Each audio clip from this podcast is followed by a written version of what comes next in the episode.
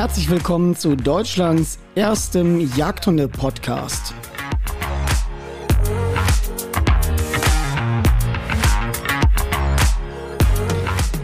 Hier findet ihr alles rund um das Thema Jagd und Hund.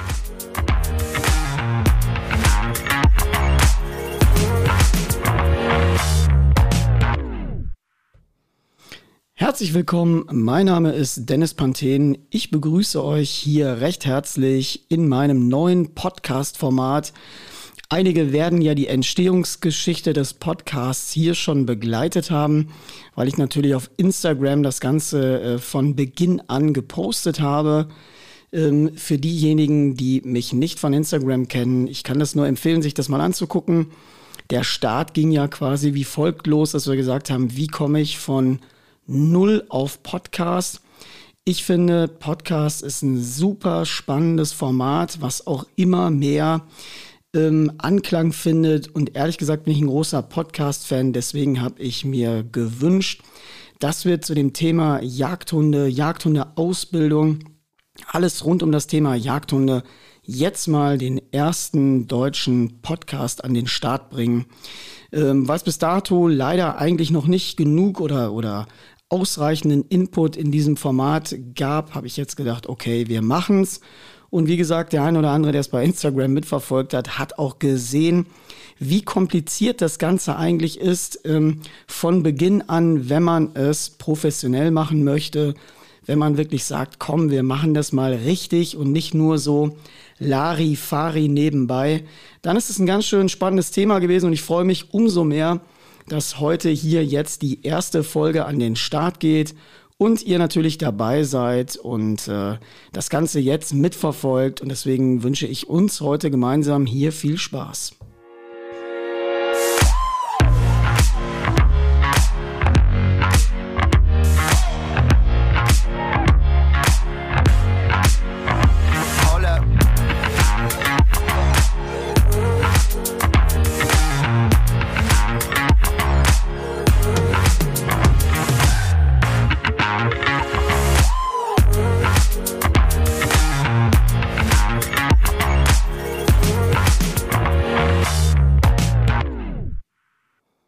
Ja, nochmal kurz zu mir. Mein Name ist Dennis Panthen. Ich bin im Hauptberuf Jagdhundeausbilder, 41 Jahre alt und komme aus Essen, Nordrhein-Westfalen. Ähm, ich hatte den Wunsch, oder beziehungsweise ich habe ja von Beginn an auch gesagt, wir werden uns mal einigen Themen hier widmen. Ziel ist es natürlich auch für die Zukunft hier in diesem Format spannende Gäste einzuladen oder auch eben Leute aus der Industrie. Der eine oder andere wird mich natürlich auch äh, von meinem YouTube-Kanal kennen. Mittlerweile haben wir die eine Million Kanalaufrufe erreicht. Unglaublich. Äh, ich kann es bis heute noch nicht richtig fassen, weil es ja im Grunde ist ja Jagdhundeausbildung an sich ein Spartenthema.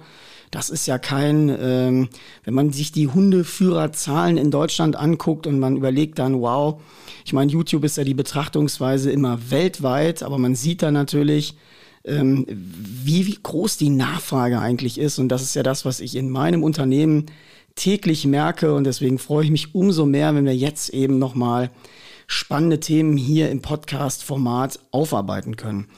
Ich für mich persönlich habe mir auch fest vorgenommen, gerade in den Bereichen Social Media und diesen ganzen digitalen Formaten, mich im Wesentlichen auf drei Schwerpunkte für die Zukunft zu konzentrieren. Das eine ist natürlich der YouTube-Kanal. Hier möchte ich das ganze Format natürlich noch viel weiter ausbauen, intensivieren, so es die Möglichkeiten hergeben. Und dann möchte ich natürlich gerade, also das ist ja dann, was wir alles mit Film und Bild abdecken. Ich möchte gerne im Gesprochenen hier mich äh, im, im Podcast-Format definitiv weiter mit Gästen und Freunden austauschen. Alles ringsrum zum Thema Jagdhund und ansonsten wird der normale äh, Standard Social Media Kanal bei mir natürlich Instagram sein. Das möchte ich auch weiterhin ausbauen. Dinge, die ich aufgeben werde für die Zukunft, sind auf jeden Fall Facebook. Das ist für mich einfach ein Format. Ähm, wir sagen hier intern auch immer Hatebook. Ähm, das ist natürlich, im Grunde hat das für mich eine traurige Geschichte. Und ich sehe auch und verfolge das auch nicht mehr, weil es natürlich ja, auch gerade, wenn wir jetzt mal über Jagdhundeausbildung 2021 sprechen, dann sind natürlich die sozialen Medien, die sozialen Netzwerke spielen ja da eine immer größer werdende Rolle. Und wenn ich mir überlege, ähm, ich würde heute einsteigen mit dem Thema und äh, würde mir einen jungen Hund kaufen und würde dann versuchen, natürlich über Facebook und Co., über die sozialen Medien irgendwie einen Einstieg in das Thema zu finden. Ich glaube, dann hätte ich es ziemlich schnell sein gelassen, weil wenn man das sieht, was da passiert heute, das ist ja nahezu unglaublich. Ähm, da sind ja wirklich äh, Glaubenskriege, die da vom Zaun gebrochen werden, völlig unnötig und völlig unsinnig. Ist dieses Thema immer so emotional beladen, dass es eigentlich überhaupt keinen Spaß mehr macht, diese ganze Sache zu verfolgen, weil eigentlich sollte uns Hundeführer und auch Hundeführerinnen natürlich eine Sache wirklich in der, in der Sache total vereinen. Und das ist natürlich in erster Linie die Liebe zum Jagdhund, die Liebe zur Tätigkeit des Jagdhundes. Das ist ja ein ganz wichtiger Faktor. Ähm, das ist ja ein ganz zentrales Element. Und natürlich zu überlegen gemeinsam, wie können wir Ausbildung verbessern? Wie können wir den ganzen Themenbereich noch effizienter gestalten. Und ich glaube, da sind ganz große Herausforderungen, gerade jetzt auch in der Moderne, die da auf uns zukommen, weil dieser Bereich Jagdhundeausbildung so ein bisschen, ja, nicht ganz sich mehr im Dornröschenschlaf befindet. Ich glaube, da haben äh, soziale Medien natürlich eine große Rolle gespielt, das eine oder andere auch zu verändern, weil gerade auch die, die bewegten Bilder, die wir sehen können, zeigen ja auch Alternativen, was heute möglich ist was ist tatsächlich Stand der Dinge. Und ähm, wir sehen es ja, also wenn wir mal generell über die gesamte Modernisierung mal, ähm, das ist ja, Jagd ist ja ein, ein sehr, sehr altes Handwerk, eine sehr alte, traditionslastige Sache und das ist auch gut so und das ist auch unheimlich wichtig. Das ist ein Stück kultureller Identität und ich bin wirklich jemand, der das als extrem wichtig empfindet, dass wir uns auch diese wie soll man das sagen, kulturelle Intimität da bewahren und nicht irgendwie, äh, äh, das heißt, wir machen ja auch, wir sind ja schon in einer Phase, Jagd ist ja ziemlich modern geworden.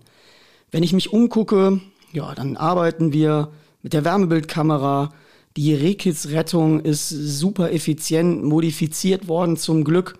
Das heißt, hier arbeiten wir mit der Wärmebilddrohne und äh, nutzen all diese technischen Raffinessen um Jagd eben äh, tierschutzgerechter, effizienter auch zu gestalten ähm, und natürlich so ein bisschen auch an unseren Zeitgeist anzupassen, einfach die Sache mitzuentwickeln. Und das ist so ein bisschen das, der ganze Themenkomplex Jagdhundeausbildung fällt da irgendwie so ein bisschen raus. Wenn man da genau hinguckt, dann denkt man, ja, in allen Bereichen sind wir wirklich, auch gerade was die Technik auf, äh, die Technik betrifft, sind wir so gut aufgestellt. Aber wir tun uns unheimlich schwer, dort Veränderungen voranzutreiben. Und man sieht natürlich auch, äh, dass wenn man in das gesamte Segment mal guckt und wie gesagt, der, der, der Erstlingsführer jetzt einsteigt und dann mal in einem sozialen Netzwerk die Frage stellt, ah, wo komme ich denn jetzt an Informationen? Wie komme ich überhaupt an Informationen? ähm, was oder wer ist überhaupt mein Ansprechpartner, dann werden dort äh, äh, ähm, dann wird dort Literatur empfohlen unter Umständen, die wirklich so derart veraltet ist, dass es äh, ähm, ja, das ist eigentlich unglaublich, dass da heute noch auch gerade von von jüngeren Generationen ähm, so argumentiert wird. Das macht mich immer so ein Stück weit fassungslos, weil wir heute, wenn wir reingucken, ins Thema Ausbildung, dann haben wir eine unheimliche Range an Möglichkeiten, an, an Erkenntnissen, die wir heute nutzen können. Und jetzt sagt man natürlich immer, ja, das ist ja irgendwie ein Ding, äh, äh, das ist jetzt alles weich geklickert und wir haben hier einen knallharten Gebrauchshund. Na klar, den haben wir auch und den führen wir ja auch so, weil er natürlich in seiner täglichen Arbeit sowieso äußerst strapaziert wird. Wir verlangen von den Hunden eine ganze Menge an Leistung. Aber der Unterschied im Grundprinzip ist doch heute eigentlich der, dass wir uns mehr lernen, den Geist des Hundes zu beeinflussen als den Körper. Wir haben in den älteren Systemen immer mehr über unverständliche Zwänge, ich muss das mal davor betonen, unverständlich, unverständliche Zwänge ähm, immer probiert, Hunde in Verhaltensweisen zu bekommen, die teilweise die Hunde einfach auch überhaupt gar nicht verstanden haben. Und dann sehe ich da immer, äh, dann sehe ich das als nächstes großes Problem, wenn ein Hund eine Verhaltensweise überhaupt nicht versteht und in einem alten System die Antwort ist, einfach den Anteil an Gewalt zu erhöhen, um irgendwie zu versuchen, den Hund zum Einlenken zu bewegen, wo, obwohl er nicht weiß, worum es eigentlich geht, ist überhaupt keine Alternative. Und wir sind heute im Thema Top-Training da echt ein Universum weiter.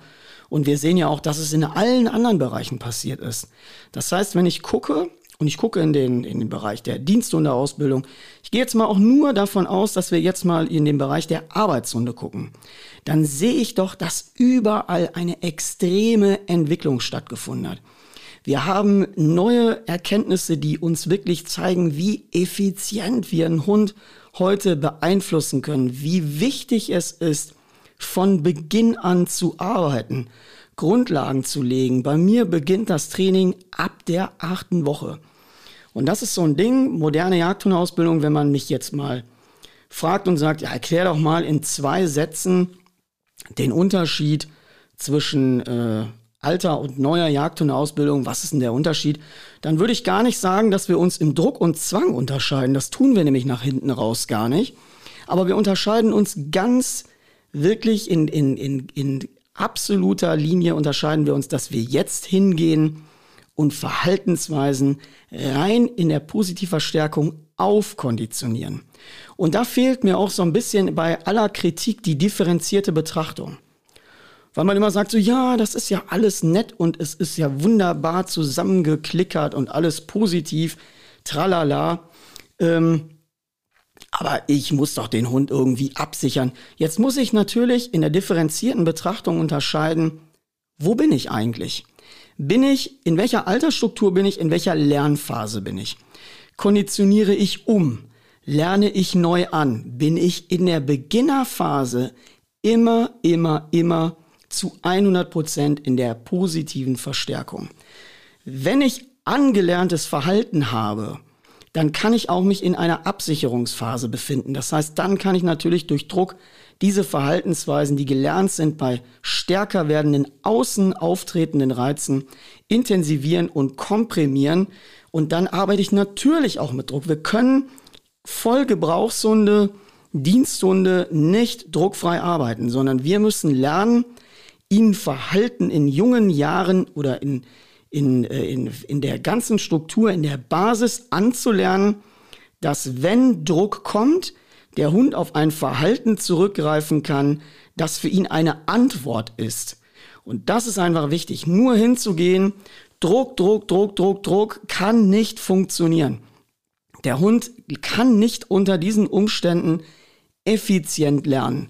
Jetzt kommen viele und sagen, ja, der Klicker, der Klicker, der Klicker ich, äh, äh, das, ich bin auch kein, ja, wie soll man sagen, kein universeller Freund, dieses Gerät ständig für jeden Mist zu gebrauchen. Das brauchen wir auch gar nicht. Ich habe tatsächlich in der Jagd oder in der Jagdhundeausbildung, in der Jagd benutze ich es ja gar nicht, sondern in der Jagdhundeausbildung im Zusammenbauen von Verhalten im Grunde zwei Baustellen, ähm, wo ich es sehr intensiv nutze. Zum einen nutze ich es im, äh, im Anlernen des Apportierens. Das ist ultra, ultra gut und ultra genial, weil man muss sich vorstellen, der Klicker an sich funktioniert ja in einer Form des Markierers. Das heißt, ich markiere Verhalten in dem Augenblick, wo es gewünscht ist. Das heißt, wenn ein Hund einen Gegenstand, einen zu apportierenden Gegenstand, ruhig und fest im Fang hält, drücke ich den Klicker und markiere dieses Verhalten. Ich sage ihm, für diese Aktion bekommst du deine Verstärkung. Genauso ist es immer im Rahmen des existenziellen Trainings. Da wird ja oft immer gesagt, so ja, das ist ja der Hund, soll das ja nicht für sein Leckerli machen. Da werde ich da, werde ich wahnsinnig, wenn ich so einen Schwachsinn höre. Weil es gibt einen Unterschied mit existenziellem Hauptfutter sehr hart zu konditionieren das ist ein dickes Brett, was da gebohrt wird. Das darf man nicht unterschätzen. ähm, als wenn man sagt, weißt du was, ich bin der Kellner und stelle ihm morgens und abends die Vollpension hin. Aber den Rest des Tages versuche ich irgendwie Kooperation zu erzeugen und mir irgendwas zusammenzuzwingen. Anstatt hinzugehen, weil zugespitzt gesagt, ich muss den Hund sowieso füttern. Warum nutze ich nicht seine Hauptmahlzeiten, um Verhaltensweisen anzulernen, die ich nachhaltig brauche? Das ist so ultra schlau, wenn man das von vornherein von Beginn an macht. Und diese Möglichkeit kann ich doch in alle Bereiche ausweiten. Das heißt, der Hund kommt in einen Modus, in dem er erkennt, er arbeitet für sich selbst. Er arbeitet, um seine eigene Situation nachhaltig zu verbessern. Das heißt, ich muss nicht mehr hingehen und sagen, komm, mach mal, mach mal, mach mal und den Dauermotivator machen. Nein, ich kann hingehen und kann sagen, du bekommst für diese Arbeit deine Gegenleistung. Und dann kommt der, Hund, der Hund und sagt natürlich, komm, lass mich mal was tun. Ich habe Lust, meine Situation zu verbessern, indem ich mir mein Futter erarbeite, indem ich mir Aufmerksamkeit, Verstärkung oder meine Verstärker, was ja auch Spiel sein kann, erarbeite. Und das sind so Grundlagen, ähm, auf die wirklich ein ganzes System aufbaut. Wir können ja auch heute nicht mehr hingehen und immer alles so einfach mit der Schippe regeln und sagen, so, jetzt mache ich da meinen Eimer drauf und dann ist es schon, wie es immer war und es immer sein wird. Mir fehlt ein großer Anteil von Individualität in der Ausbildung. Ich habe das erlebt auch bei meinem YouTube-Video Game Changer. Wer das Video noch nicht kennt, auf jeden Fall mal angucken, weil einer der Hauptthemenbereiche, was ihr immer wieder wissen wollt, ist, es geht um Abbruchssignal, es geht um Kontrolle. Und das sind auch so Elemente, die ich natürlich schon sehr, sehr früh starte und mir zusammenbaue. Deswegen gibt es ja von mir äh, fünf Ausbildungsfilme mittlerweile am Markt. Ich kann auch mal ganz kurz was dazu sagen, weil es vielleicht für den einen oder anderen auch mal wichtig ist oder der eine oder andere das auch nicht kennt. Ähm, weil auch ein Teil davon ist heute, wie können wir Wissen multiplizierbar machen, so dass es möglichst viele Leute erreicht und bringt das überhaupt irgendwas? Ähm, ich komme auch noch mal zum Thema der Online-Schule, da sage ich gleich im Anschluss noch mal was zu. Kommen wir erstmal zu den Filmen. Es gibt drei Filme auf DVD. Der erste Film ist Trainieren wie die Profis. Trainieren wie die Profis. Jetzt kann ich ja mal als Hintergrund ein bisschen erklären, wo kommt überhaupt der Name her? Wieso nennt man eine Serie so? Für mich war immer ganz wichtig zu sagen, trainieren wie die Profis. Der Profi unterscheidet sich ja vom Amateur. In dem Fall, auch im Fußball ist es ja so, dass der Profi mit dieser Tätigkeit sein Geld verdient. Das heißt, Leute wie ich und andere arbeiten ja hocheffizient, um in kürzester Zeit maximale Ergebnisse zu erreichen, die möglichst nachhaltig sind. So, und deswegen habe ich die Serie genannt, trainieren wir die Profis, um mal zu zeigen, welcher Mittel bedienen wir uns eigentlich, um wirklich die Sache so hocheffizient zu machen. Ähm, die erste Grundserie, trainieren wir die Profis, ist ein fast dreistündiger Vortrag der äh, Ende 2018 eingefilmt worden ist, ähm, der wirklich mal sehr umfangreich zeigt. Das Seminar ist so eingefilmt eigentlich aus der zweiten Reihe, als wenn ihr dort zugucken würdet. Das heißt, wer jetzt gerade im Augenblick in diesen Pandemiezeiten mal ein Seminar vermisst, der ist mit fast drei Stunden Material, ähm, hat da sehr verdichtet eigentlich alles, worum es so geht, im Rahmen moderner Ausbildung. Und das ist eigentlich ganz interessant. Das zweite Programm ist durch die Leine verblödet, ähm, ist ein wirklich sehr ausgeklügeltes Leinensystem. Für mich auch wirklich eine Sache, da habe ich zehn Jahre dran getüftelt, kenne auch ehrlich gesagt kein vergleichbares Programm am Markt, weil es so ein bisschen eine Kombination ist aus Konditionierung, Training mit passiven Leitfunktionen und es ist, soweit ich weiß, und das behaupte ich einfach mal, am Markt das einzige System, in dem ich auch faul sein kann. Das heißt, es bietet mir die Möglichkeit zu trainieren und dann mein Wissen abzuspeichern für die Momente, in denen ich vielleicht nicht so konsequent sein kann, wenn ich jetzt mal raus muss bei Schneeregen und ich denke, boah, jetzt habe ich keine Lust, ich will mal, dass der Hund sich löst, damit ich schnell wieder rein kann hier im Schlafanzug. Dann kann ich den Hund führen, wie ich ihn will, ohne dass ich mein eigentliches Ergebnis verfälsche oder mir wieder kaputt mache. Und das ist einfach so eine Grundlage, die wichtig ist. Man muss die Macht der Konditionierung verstehen, ähm, damit man kapiert eigentlich, wie sich Verhalten zusammensetzt, weil die Grund ähm, des Lernens. Das ist ja auch keine neue Erfindung. Es dreht sich ja immer um die Wege klassischer und operanter Konditionierung. Das heißt, wir reden über die Skinner-Box äh, im Rahmen operanter Konditionierung, wir reden über den Pavlovschen Hund. Das sind ja alles Basics, die es schon ewig gibt. Das ist ja keine neue Erfindung zu sagen, oh, das ist jetzt aber ultramoderne Jagdhundeausbildung. Nein, es ist nur angepasst an das System, um es weiter zu optimieren und voranzutreiben. Und eben schon in ganz junger Zeit eine extreme Leistung abzurufen, die ich dann immer wieder im Wachstum jetzt verfestigen kann. Das heißt, das Verhalten down, das Verhalten apportieren, wächst in das Gehirn quasi mit rein und ähm, ja, speichert sich umso intensiver auf der Festplatte. Und deswegen behaupte ich mal, gerade auch das Leinenprogramm, wer sich daran hält und wer sagt, yo, da kann ich mit arbeiten, da kann ich super mit umgehen, der wird zu 100 Prozent damit Erfolg haben. Wer das allerdings interpretiert wie so ein Kunstwerk und sagt, ja, ja, da mache ich jetzt einfach mal und vielleicht kann ich ja das schon und das schon. Nein, jedes dieser Programme ist eine exakte, strukturierte Bedienungsanleitung, ähm, die ihr bitte auch genauso umsetzt. In welcher Hand wird gefüttert? Wo bewegt sich wie der, der Hund zum Hundeführer? Jedes Detail ist auf diesen Ausbildungsfilm extrem wichtig. Und je penibler ihr das umsetzt, umso größer ist auch der Erfolg. Und ich sage mal, mit diesem Leinenprogramm ja, wer es damit nicht schafft, der schafft es gar nicht, weil die Kunst liegt ja auch nicht da drin, äh, Schlangenlinien zu laufen und so aller Hundeschule mal irgendwie ein paar Pylonen überrunden. Genauso wie dieser Blödsinn da auf dem Absatz kehrt machen, umdrehen, um Aufmerksamkeit zu generieren. Alles Tinef.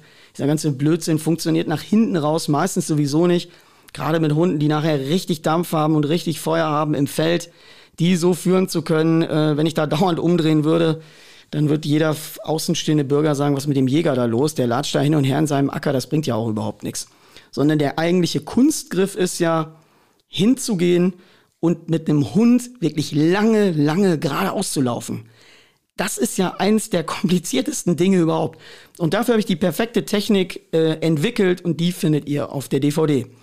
Die dritte DVD im Bunde ist das Apportierprogramm Apport from Zero to Hero. Da ist eigentlich auch so ein bisschen der, der Name ganz gut gewählt, weil es wirklich von Beginn an alles zeigt. Der Hund, der irgendwie überhaupt nichts kann. Und ihr solltet auch, wenn ihr dieses Programm besitzt und äh, ihr schon angefangen habt, quasi damit zu arbeiten und ihr denkt, ah, ich habe vielleicht einen Hund, der irgendwie jetzt vergurkt ist und ich muss da noch mal ran, dann müsst ihr auch mit diesem Programm ganz von null anfangen, als wenn ihr und der Hund das im ganzen Leben noch nie gesehen habt. Erst dann kann das Ganze wirklich erfolgreich werden. Und ähm, ja, so ist es einfach wichtig, sich da rein zu entwickeln und ein bisschen so ein Gefühl dafür zu entwickeln. Ich habe bei Hundetraining einen ganz großen Vorteil. Ich sehe ziemlich schnell, ob ich Erfolg habe.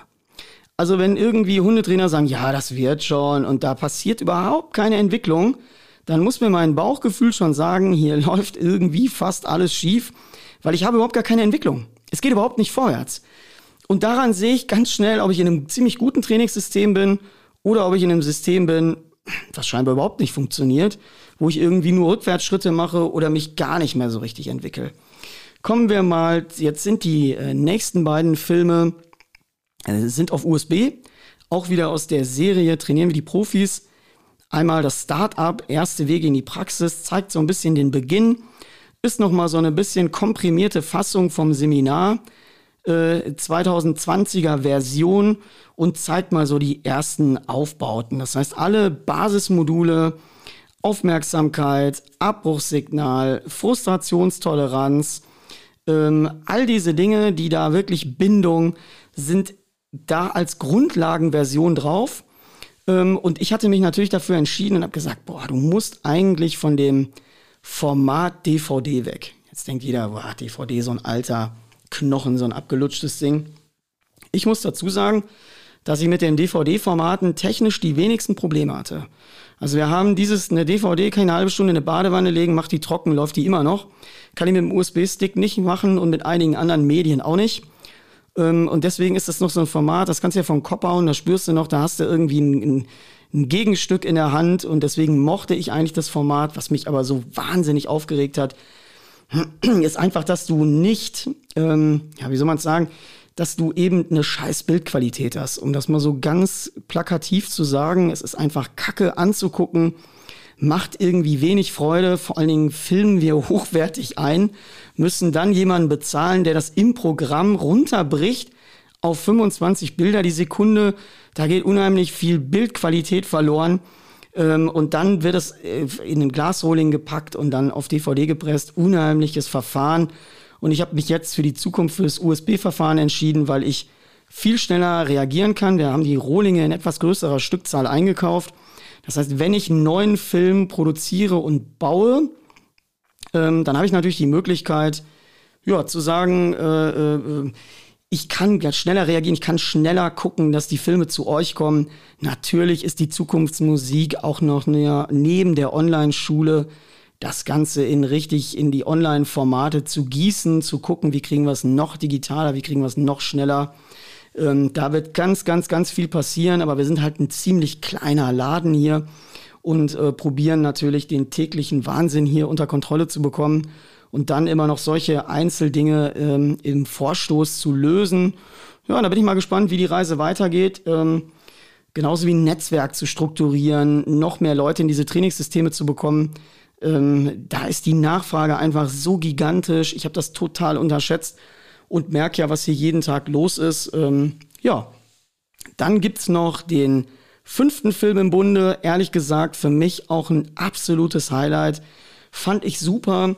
Habe ich relativ spontan auf den Markt gebracht, weil ich gar nicht mehr wusste, ähm, dass ich die Aufnahmen dazu, diese Grundlagenaufnahmen, überhaupt noch irgendwie auf dem Computer hatte.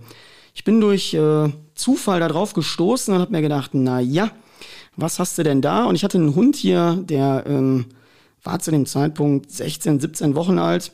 Und ich habe mir gedacht, ja, der kannst du hier natürlich mal eben äh, das Down anlernen und habe dann auch die Unterteilung gemacht, dass ich, äh, ja, wie soll man sagen, ich teile ja das Down sowieso auf. Das heißt, ich äh, packe das in eine ganz neue Grundstruktur und ähm, breche es ziemlich detailliert auseinander. Das heißt, ich gehe nicht hin und sage, ja, wir machen jetzt alles zusammen, sondern ich teile das Abbruchsignal, trenne ich vom angelernten Down-Signal. Down ist ja eine Verhaltensweise, das heißt, es bekommt einen Pfiff und der Hund muss lernen, auf diesen Pfiff eine Verhaltensweise sich anzugewöhnen, anzulernen. Und das Abbruchsignal heißt ja einfach nur, du hast einen höherwertigen Reiz von mir aus ein Kaninchen, Rehwild oder irgendwelche anderen Dinge, die dich irgendwo triggern und dich davon abzupfeifen, zu unterbrechen. Das heißt, ich trenne diese beiden Module und vereine die nachher wieder im Ganzen. Das ist ultra erfolgreich, äh, als wenn man die ganze Soße und Mayonnaise da versucht zusammenzumachen. Dann gibt's eher meistens Matsche, äh, weil der Hund überhaupt nicht das eine versteht, weder das andere und dann noch beides zusammenzubekommen, hat sich einfach als nicht so effizient erwiesen. Und man sieht in dem Video den 16 Wochen alten Hund, wie der ziemlich schnell kapiert, ähm, erstmal vom Anlernen des Klickers, Aufmerksamkeit, Fokussierung, Bindung und wie er dann ganz schnell lernt, in dem jungen Alter schon zu unterscheiden, was ist ein Herkommenspfiff und was ist der Pfiff für Ablegen.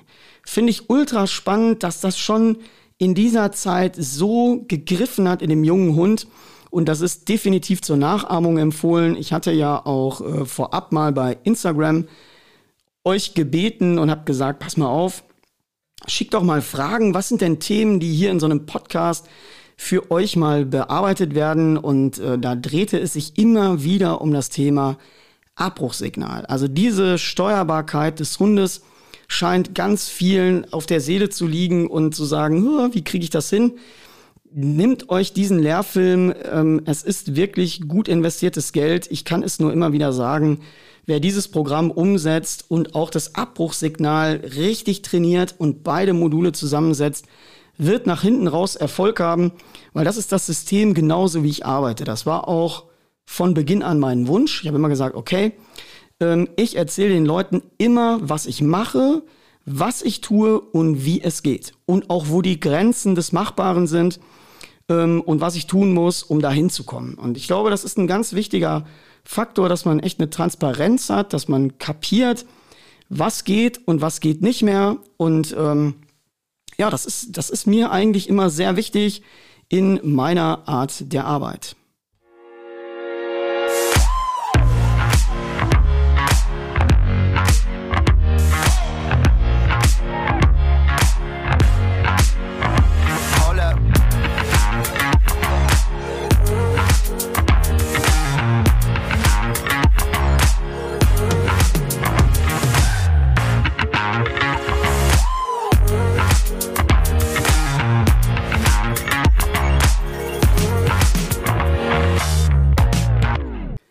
Möchte auch noch mal ganz kurz auf einen Punkt eingehen, der mir sehr, sehr wichtig ist und wo ich immer wieder erschrocken bin, was es zu diesem Thema, es gibt zu vielen Dingen einfach eine Meinung, die dann kommentiert wird auf dem YouTube-Kanal, wo ich das, da falle ich bald vom Glauben ab. Und zwar ist das Thema eigentlich Individualität in der Ausbildung. Also wir müssen heute mal wirklich verstehen, dass wir nicht mehr mit einer Keule alles bearbeiten können, sondern dass die Individualität, Programme auf wirklich einzeln, auf das einzelne Individuum Hund zu bekommen, heute wirklich eine Sache ist, für die ich auch wirklich eine gute Grundkenntnis vom Hund brauche. Und da erwarte ich auch von Ausbildern, dass sie einen Hund differenziert betrachten, weil wir haben nicht immer ein und denselben Hund, der ein und dasselbe System verträgt, ähm, sondern ich muss anfangen, ein gutes System auch an den individuellen Typ anzupassen. Ähm, viele wissen ja, dass ich zwei Hündinnen führe aus einem Wurf, also Wurfgeschwister. Wer das auf Instagram so ein bisschen und YouTube sieht, die beiden haben ja optisch überhaupt nichts miteinander zu tun. Äh, und das bezieht sich nicht nur auf die Optik, auch inhaltlich liegen zwischen diesen beiden Hunden Universen, um das mal so vorsichtig zu sagen. Ähm, da wird immer wieder, also der, der Unterschied ist so extrem. Und diese Hunde sind ja wirklich von Beginn an in meinem System aufgezogen worden. Das heißt, äh, ich habe jeden Hund gleich absolut identisch behandelt, gefüttert, mit Aufmerksamkeit versorgt, gehalten. Das heißt, alle Bedingungen waren wirklich gleich. Und im Endergebnis hatte ich nach kürzester Zeit völlig unterschiedliche Hunde, die völlig unterschiedliche Unterstützung brauchten ähm, in verschiedenen Bereichen. Bei dem einen klappte das nicht, beim anderen klappte das überragend. Und so äh, war es für mich auch mal eine ganz, ganz spannende Reise zu sehen und zu sagen, so, wenn ihr jetzt davon den Kunden 1 und Kunden 2 gehabt hättest, ähm, das ist ja auch immer so eine Sache, äh, da hättest du auch wahrscheinlich gesagt, nee, komm, mach mal und mach mal da aber für mich auch persönlich nochmal zu sehen, wie krass stark individuell das ganze System Hund ist, war wirklich ultra. Und äh, man sieht ja auch noch die Charaktere dahinter. Das ist wirklich spannend. Und man muss selber auch lernen, bitte Leute, ähm, schätzt euch mal als Hundeführer realistisch ein. Guck mal, einen guten Hund beeinflusst eine Menge Faktoren. Einen guten Jagdhund ähm, der wird natürlich dadurch beeinflusst, welche Revierbedingungen habe ich. Wie habe ich die Möglichkeit, auch seine Anlagen zu fördern und zu fordern? Dann muss ich gucken, habe ich als Hundeführer überhaupt die Zeit? Habe ich, äh, ist der Hund vielleicht krank? Bin ich als Hundeführer krank? Ähm, das kommen so viele Faktoren zusammen, die nachher ähm, auch den Hund im Gesamten ausmachen und seine Leistungsfähigkeit dass ich natürlich nicht mich vergleichen kann, wenn ich jetzt irgendwo ein Video sehe, wo jemand ziemlich guten Hund vorführt, dann denke ich mal, ach meiner, der kann das nicht, das ist aber ein blöder Köter. Nein, es sind ganz, ganz viele Faktoren nötig und natürlich auch eine Menge Arbeit, die da drin steckt, ähm, um einfach zu gucken, ähm, dass man überhaupt dahin kommt. Und deswegen auch da, ich habe mittlerweile auch die Erfahrung gemacht im Praxisbereich, dass ich habe ja verschiedenste Rassen unter den Vorstehhunden, die bei mir arbeiten und ja auch im Schwerpunkt in der, im Feld arbeiten. Äh, das ist ja sowieso mein Lieblingsarbeitsbereich. Ich liebe die Feldarbeit und die Vorbereitungen für die Jugendsuchen sind für mich auch immer so ein Herzensprojekt. Das macht mir so einen Spaß. Ich liebe einfach das Feld. Ich saug das wirklich förmlich auf und das ist auch echt meine Highlight-Jagdart. Ähm, da lasse ich auch alles andere für liegen und mir macht es einfach eine große Freude. Aber was ich eigentlich sagen wollte, worauf ich hinaus wollte, da bin ich schon so weit, dass ich wirklich in den in den Trainings die ein oder anderen Hundeführer gar nicht mehr zusammenführen lasse. Also wenn ich jetzt Leute habe, Drahter, Kurzer, mache ich immer ganz gut. Wenn da andere Rassen bei sind, äh, aus anderen Segmenten, ich will da spezifisch gar nicht jetzt welche erwähnen, sonst fühlen sich die Leute da auf den Schlips getreten immer. Das stimmt aber gar nicht. Es sind auch einfach Rassen dabei, die einfach eine deutlich längere Entwicklungsphase haben. Auch da kann ich ja nicht hingehen und alles mit einer Keule irgendwie abfrühstücken und da einen, alles in einen Topf kippen und sagen, ja, der Hund ist aber scheiße. Das habe ich nämlich erlebt, dass dann junge Hundeführer, Erstlingsführer nach Hause gegangen sind und eigentlich einen spitzen Hund hatten, der aber eine Entwicklung überhaupt noch nicht so weit war und dem Hund dann Unrecht eigentlich getan haben, indem sie gesagt haben, ah, das ist ja jetzt aber, jetzt bin ich aber enttäuscht und irgendwie äh, dann quasi da nicht mehr äh, gerecht auf den Hund geguckt haben, weil sie einfach mit Hunden oder mit Rassen zusammengeführt haben, die eine extreme Entwicklung haben in kürzester Zeit. Und äh, aus diesem Prozess habe ich viel gelernt. Das heißt, ich packe meistens dann die verschiedenen Leute zusammen und damit auch alle wirklich fair mit dem Hund umgehen und nach Hause gehen und sagen, oh ja, das äh, ist gut und da müssen wir ja auch hin. Das heißt, da kann ich ja nicht jemanden hinstecken, der einen Hund hat, der auch vielleicht noch ein differenziert anderes Problem hat. Dem kann ich ja nicht Unrecht antun und sagen, so, das ist aber ein Kackhund und wenn ich mir jetzt den Kurzhaar angucke, boah, der geht ja wie eine Rakete im Feld. Das ist genau die falsche Richtung und das ist auch genau die falsche Einstellung, weil der andere Hund, der vielleicht sich nicht so gut entwickelt auf den ersten Schlag, der ein bisschen Probleme hat, der vielleicht ein bisschen unsicher ist, wenn ich den in dieses Muster reinknalle und dann nach 0815, wie ich das so in vielen Hundeführerkursen sehe, paff, paff, paff, paff, paff, und der Individuelle, der vielleicht eine kleine Instabilität hat, der wird da kaputt gemacht, der fällt einfach aus dem Muster raus. Und das darf uns in Zukunft nicht mehr passieren. Wir müssen da um jeden Hund kämpfen. Und ich wirklich appelliere hier an jede Hundeführerin, an jeden Hundeführer, der jetzt zuhört, lasst euch da nicht in so ein Muster pressen. Guckt individuell auf den Hund und entwickelt seine Schwächen und fördert seine Stärken auch und gibt dem Hund wirklich ähm, Sicherheit, Stabilität. Das sind so ganz wichtige Faktoren. Da brennt es immer in meiner Seele, wenn ich die unfairen Einschätzungen da sehe und dann diese Unzufriedenheit, die damit einkehrt. Und gerade die Hunde, die vielleicht mal einen zweiten Anlauf brauchen, da habe ich Hunde gesehen, die haben nachher wirklich die Büchse der Pandora geöffnet und waren wirklich entwicklungsstark und haben manch anderem Überflieger noch ganz schön gezeigt, wo der Frosch die Locken hat. Und das ist auch wichtig. Das heißt, gibt die Hunde nicht auf, guckt, wie ihr die individuell entwickeln. Deswegen finde ich es auch so katastrophal, dass so viele Junghunde in Kursen da kaputt geschossen werden. Gerade was das Schießen angeht, das sind alles so Dinge. Boah. Also nochmal zurück. Top-Bedingungen, gute Möglichkeiten, gutes Training. Aber das sind ja auch Sachen, wenn jetzt zum Beispiel ein Hund nur mal so, im, im, ich lade ja auch immer wieder Freunde und Gäste und Hundeführer ein, mit mir da in unseren und in meinen Revierflächen zu jagen. Ähm, und da stelle ich ja immer wieder fest, wenn ich jetzt natürlich einen Hund habe, der nur HZP-Vorbereitung am Wasser gemacht hat, der hat nur die Enten gesehen, der hat nur das Wasser in Verbindung mit Aufregung, Action, Attacke, dass ich den nicht da hinsetzen kann und sage, wir sitzen jetzt hier mal zwei Stunden und bejagen Nutria, das ist doch selbstredend. Der Hund ist so, der guckt ja die ganze Zeit durch ein Fadenkreuz und sagt sich, wow, Ente, Ente, Ente. Der hat gar keinen Blick. Wenn ich da Nutria schieße und den losschicke, dann lässt er es unter Umständen liegen, weil er es gar nicht kennt. Er erstmal sagt, ey, wo ist denn die Ente? Dann sieht er in 50 Meter Enten und sagt, Enten, Enten, Enten. Ich bin ja immer auf Enten trainiert worden. So, das heißt, die differenzierte Betrachtung findet da überhaupt nicht statt. Und das sind Erfahrungswerte. Mit einem Hund mal zwei Stunden am Wasser zu sitzen obwohl er Vollgas auf Enten bejagt ist, ihm eine mit ihm eine andere Wildart zu bejagen. Ihm zu sagen, so, jetzt muss hier alles vorbeifliegen.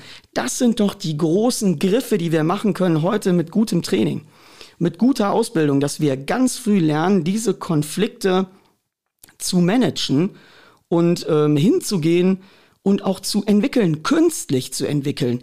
Genauso wie die, die große Basis ähm, der technischen Entwicklung für mich immer noch der Fasanenwerfer ist.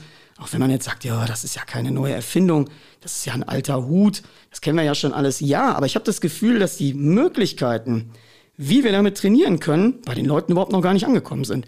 Da ist irgendwie angekommen, einen Vogel reinzuquetschen und den fliegen zu lassen, aber so wie es richtig geht, weiß überhaupt keiner. Ich habe ähm, in der Online-Schule einen Vortrag gehalten zum Thema Tauben- und Fasanenwerfer Der ist übrigens immer noch online, den könnt ihr immer noch runterladen. Guckt euch das mal an, weil wir haben eine Menge, Menge Möglichkeiten, damit noch viel, viel mehr zu trainieren. Und auch hier ist wieder Spiel die Grundlage, die alles zusammenhält. Deswegen lasst euch nicht erzählen, nur mit dem Hund sollst du nicht spielen. Doch, mit dem Hund sollst du auf jeden Fall spielen, weil das eine Hammergrundlage ist für alle Reizumlenkungs-, Unterbrechungstrainings, die wir mal irgendwann machen. Bilde dir doch Grundlagen daraus. Geh hin und nutze dieses Geschenk. Vor allen Dingen im Spiel kann ich mit meinem Hund so, so viel entwickeln. Ihr merkt schon wieder, die Begeisterung geht mit mir förmlich durch. Da rede ich mich echt in Rage, weil es so ein geiles Thema ist. Es macht so einen Spaß.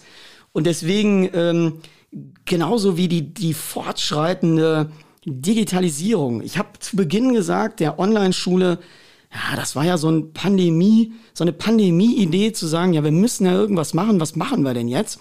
Wie können wir die Leute erreichen? Und dann habe ich gedacht, na, pff, dann machst du einfach mal eine Online-Schule.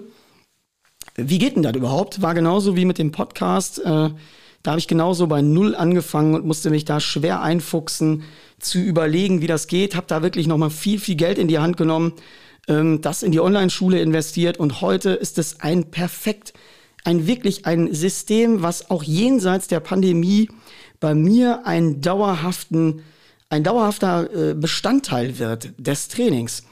Ähm, erstmal, weil ich Unmengen an Menschen erreiche, die dort online von mir trainiert werden können und ich habe eben auch noch, dadurch, dass wir eben da viel Geld in die Hand genommen haben, eine große digitale Tafel gekauft, so ein Whiteboard in 85 Zoll. Das ist echt ein zentrales Stück der ganzen Technik dort, weil ich habe die Möglichkeit, ob ich jetzt ein kleines Seminar mache, in einer kleinen Arbeitsgruppe, als Backup für einen Arbeitsfilm von mir, wo die Leute dann in einer WhatsApp-Gruppe die Trainingsvideos von sich veröffentlichen und wir dann gemeinsam in der Schule gucken können, die Videos auf dem Screen laufen lassen und sagen, so, was passiert denn da jetzt? Was machen wir da? Was sind die Fehler, die du da vielleicht drin hast? Und alle anderen, die dort Teil der Community sind, gucken mit und lernen auch nochmal von den Fehlern der anderen. Und zwar nicht, um die Leute da vorzuführen und zu sagen, so, ha, ha, ha, guck mal, was der falsch macht, sondern nein, ganz im Gegenteil. Hinzugehen und das Potenzial zu erkennen und zu sagen, okay, das könnte mir auch passieren. Und jetzt weiß ich schon mal, wie ich das verhindere und wie ich mich darauf vorbereiten kann. Ähm, Gerade auch die Online-Welpenschule, ein Riesending. Ich habe das völlig unterschätzt, welche geniale Kraft da drin steckt. Ich höre das jetzt schon für alle Mitbewerber, die jetzt zuhören, die sind jetzt alle schon am Start und reimen sich die Hände und sagen, jawohl, wir müssen eine Online-Schule machen. Aber das Wie ist entscheidend. Eine Online-Schule alleine bringt's noch unbedingt gar nicht. Aber die Möglichkeiten, so differenziert auch da individualisiert zu trainieren, auf den Einzelnen ist so äh, äh geil. Das macht so einen Spaß. Ich habe Hunde gesehen, die äh, mit den Lehrfilmen gearbeitet haben, in der Online-Welpenschule waren und danach bei mir im Training. Ich habe da echt gestanden und gesagt, wenn das hier das Ergebnis ist, dann wird die Online-Strategie wirklich immer, immer stärker. Und äh, da werde ich auch weiter Feuer, Feuer, Feuer machen. Äh, da wird sich der eine oder andere noch mal umgucken. Da sind wir jetzt noch auf dem Standgas-Modus. Und da werden wir demnächst mal einen ersten Gang einlegen, den Vorwärtsgang. Und dann gucken wir einfach mal, wo uns die Reise hinführt. So, ihr merkt, ich komme von einem Thema ins nächste und deswegen finde ich es so super, super cool und freue mich so riesig über diesen Podcast hier. Das macht mir eine diebische Freude. Vor allen Dingen jetzt auch demnächst, wenn die Gäste hier zukommen. Wir haben hier die Möglichkeit, Interviewgäste ähm, zu empfangen, äh, telefonisch aktuell. Und äh, hier wirklich, äh, da es steht schon so viel in den Startlöchern, es brodelt in mir. Und ich freue mich natürlich, wenn ihr anfangt, das Ganze weiter hier mitzuverfolgen und äh, natürlich auch weiter mit vorantreibt. Ich hoffe, ihr habt Spaß gehabt hier im ersten Podcast, mindestens so viel Spaß wie ich. Wenn es euch gefallen hat, erzählt es natürlich gerne, gerne weiter.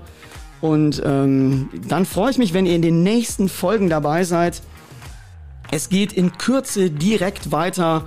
Und äh, ja, lasst uns gemeinsam Gas geben.